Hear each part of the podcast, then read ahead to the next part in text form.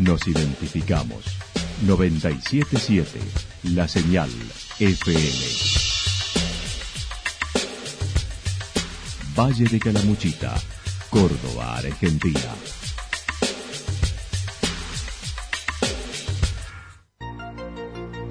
El más completo resumen de las noticias de la región, encontralos todos los días a las 12 y 30, a las 16 y a las 22 horas. Panorama de noticias.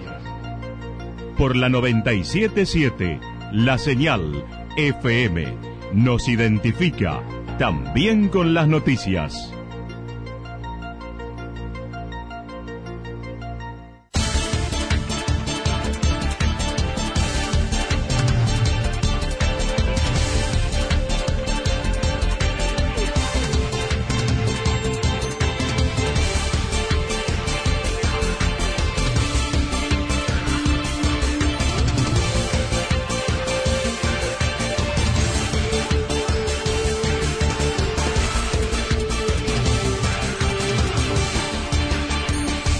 Ahora hacemos un repaso por la información regional a través de los títulos. La denuncia contra Musumesi es un mamarracho, dijo el asesor letrado de Yacanto.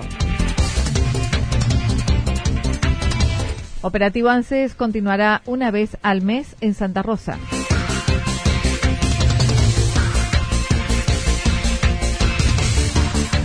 Otra jornada en defensa del bosque nativo en Santa Mónica.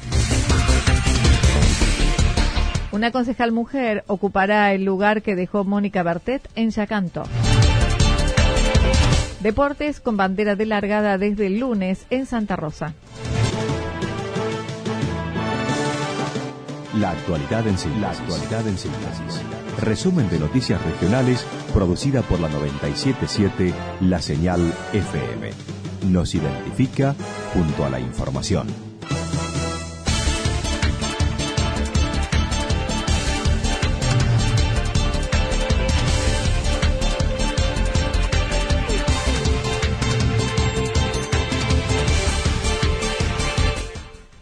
La denuncia contra Musumesi es un mamarracho, dijo el asesor letrado de Yacanto. El lunes se presentó una denuncia en los tribunales de Río Tercero contra el intendente de Villa Yacanto en torno a tres hechos a investigar. La venta organizada de lotes fraudulentos, el desvío de fondos del PAICOR hacia el supermercado propiedad del intendente y la venta de productos y servicios por parte de concejales del oficialismo a la municipalidad. El asesor letrado del municipio mencionó tuvo acceso a la misma manifestando es un mamarracho y un delito en sí misma. Primero, una aclaración. Cuando usted presenta la noticia, dice del de, y personas involucradas. No hay nadie involucrado. No es un mamarracho. Es un mamarracho jurídico y es un mamarracho y es un delito. La denuncia en sí misma. Yo le voy a decir una cosa. La denuncia deja, deja claro algunas cosas. Primero, el desconocimiento supino del derecho que tiene el doctor Maqueda. Un joven que no debe tener 25 años, este, discípulo de la impresentable diputada Alicia Cárcel acusó al abogado patrocinante que firma la denuncia, el doctor Gregorio Hernández Maqueda, Señaló el profesional utiliza el sistema judicial para su accionar político, como lo hace a nivel nacional la referente Elisa Carrió. Eh, lo que hace el doctor Maceda es utilizar el sistema judicial para cimentar su carrera política basado en generar descrédito a sus adversarios políticos. No es la primera denuncia que ha presentado, ha presentado muchísimas denuncias contra todas las personas que no le caen bien y todas sus denuncias han sido archivadas. Así que bueno, nosotros el lunes, más tarde el día martes, vamos a presentar una denuncia penal contra el doctor Maceda y contra el señor Sosa por los delitos de falsa denuncia y calumnia y injuria grabada. El doctor Juan Pablo Ruiz mencionó el delito de asociación ilícita que se denuncia es el más complejo del derecho penal, a la vez de señalar que el intendente Oscar Musumesi no está imputado en ningún delito, por lo que la semana próxima presentará una denuncia penal por daños y perjuicios contra Hernández Maqueda y Sosa, ya que estamos ante un show. Lo que no tiene el señor Maqueda, que sí tiene su, líder Carrillo en Buenos Aires. ¿Sabe lo que es? Yo tiene un fiscal extorsionador como Stornelli, porque utilizar a la justicia para perseguir al adversario político está mal. Y, y le voy a decir una última cosa. No conocen el pueblo de Yacanto, porque si hay un pueblo que se ha levantado mil veces las adversidades y se conocen todo, porque ha tenido adversidad en serio, ha sido el pueblo de Yacanto. A ver, acá va haber dos verdades. Por un lado, la, respuesta que van a tener que tener ante la justicia. Y el segundo van a ser cuando se abran las urnas el 12 de mayo. Y se lo digo, porque no se puede hacer política así. Sobre las personas involucradas, dijo no hay nadie mencionado como tampoco hay pruebas. Una denuncia similar la realizó hace tiempo el concejal Martínez de la Unión Cívica Radical y no prosperó. Habló de la afectación de la honra del intendente y de su familia. Y esta persona que es representante de los es una barbaridad, una barbaridad. Por eso va a ser denunciado y también, porque sabe que pasa a las personas y la familia de esa persona tiene una honra que defender. Acá se livianamente se acusa un delito gravísimo una persona, una persona que tiene familia que fue electa por el voto popular, que es un vecino, ¿entiendes? es una barbaridad lo que hace esta persona y va a ser denunciada por eso. Y va a tener que pagar la indemnización correspondiente por el daño a la moral, de, digamos, y al buen nombre y honor de las personas que ha denunciado. El señor Sosa y el señor Másqueda. Esto recién empieza. Operativo ANSES continuará una vez al mes en Santa Rosa. Hoy se realizó en Santa Rosa un nuevo operativo de ANSES con asistencia de mucho público para realizar sus trámites a pesar de la apertura del nuevo espacio de atención en Villa General Belgrano. La responsable de Desarrollo Social comentó.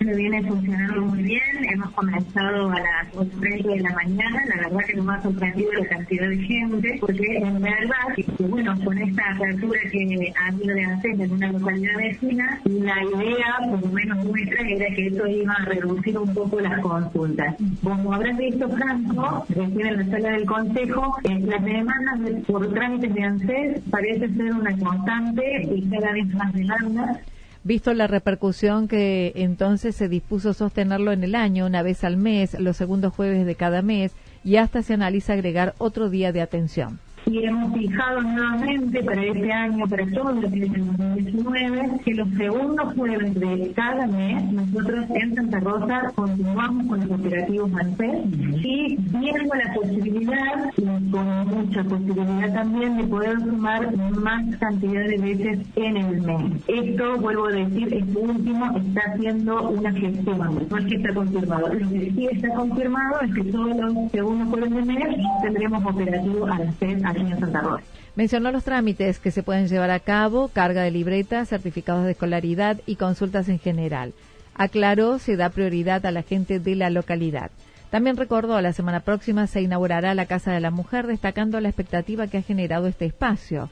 Sobre el mismo, el pasado viernes se presentó un proyecto por parte de un colectivo de mujeres con una propuesta similar a lo que Mariana Arona dijo lo desconocía y trataba de reunirse con ellas ya que hacía dos años que se trabaja en el tema con una red municipal. Hace más de dos años que venimos caminando con esto, con lo cual trato de responder un poco la sorpresa que para mí fue ese día, esa, esa incorporación de esta, de esta propuesta, que es valiosísima, es súper valiosa, pero que nosotros nunca habíamos tenido por ahí el espacio de encontrarnos, de comunicarnos y de contar a ella todo lo que se viene haciendo con respecto a lo que es el acompañamiento a las mujeres.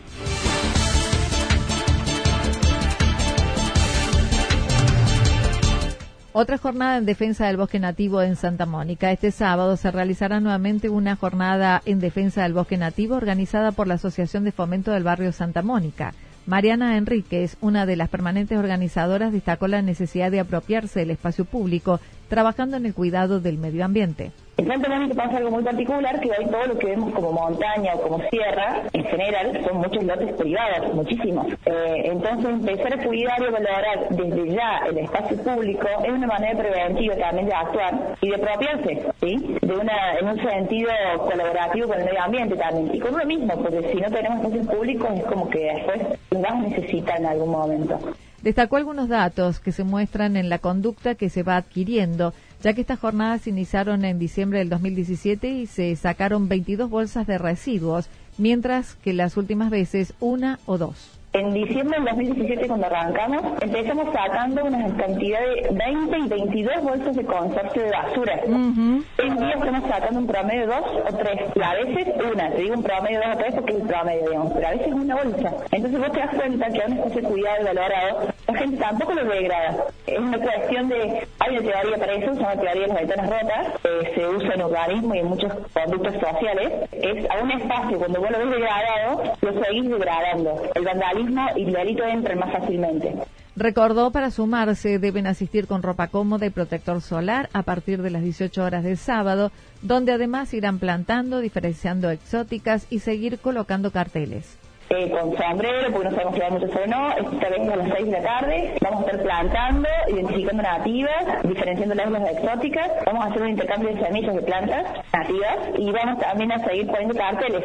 La jornada anterior hicimos la parte de cartelería que quedaron divinos, porque no podemos valorar lo que no conoces, no usar el nombre, digamos. Entonces basamos un poquito en esa onda y hemos tenido lindas sorpresas también porque la gente a través de ver estas cuestiones ya se empieza a meter y pasearlo, a chusmear, es como, se está haciendo como un parquecito educativo, muy interesante. Una concejal mujer ocupa el lugar que dejó Mónica Bertet en Yacanto. La concejal por el vecinalismo de Yacanto renunció en diciembre a su banca como concejal, estimando en su reemplazo accedería a su hijo, ubicado más abajo de la lista. Esto no sucedió ya que una de las mujeres de esa composición renunció, pero no así Marina Juárez, que formaba parte de la misma. El asesor letrado del municipio de Yacanto dijo él presentó un dictamen en febrero al Consejo señalando no se puede reemplazar a una concejal mujer con un hombre por la ley de cupo sin agotar primero las que estaban en la lista. El fallo del Tribunal Superior de Justicia hizo un dictamen únicamente en esa intervención, donde casualmente que la jurisprudencia y la ley que se tenía que aplicar es muy clara y que fue aplicada en todos los municipios de Córdoba. Si renuncia una mujer, tiene que asumir primer mujer que sigue en la lista hasta agotar las mujeres de la lista, y después de agotada, eso se llama el cupo femenino, algo que está tan en boga y que es parte de la lucha feminista. Y que después de eso sigue los hombres. ¿Qué pasó? Las renuncias que presentaron, bueno, una, una candidata, no recuerdo el nombre, eh, no presentó la renuncia.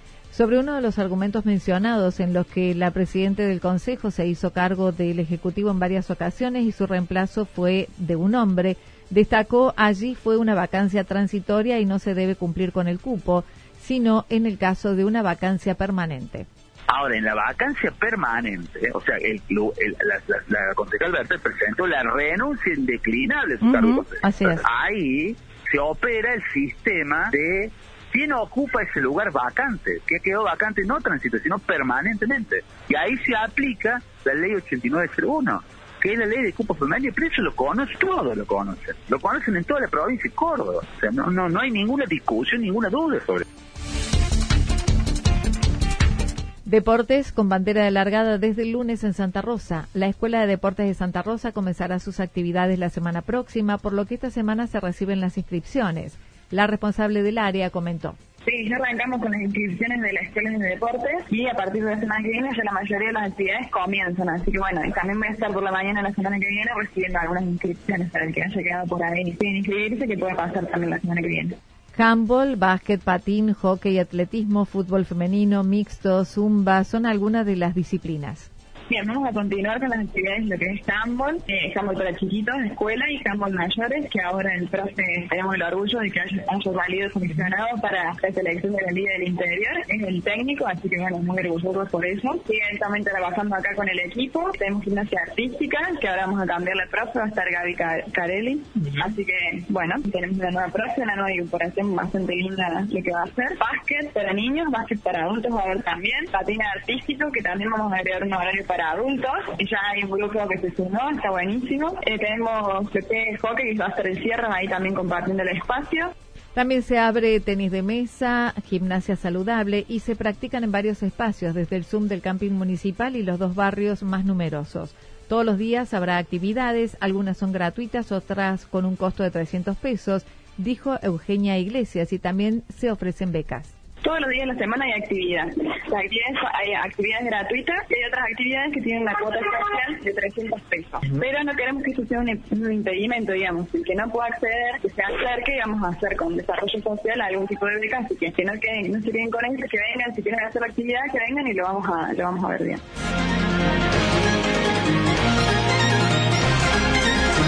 Toda la información regional actualizada día tras día Usted puede repasarla durante toda la jornada en www.fm977.com.ar. La señal FM nos identifica también en Internet.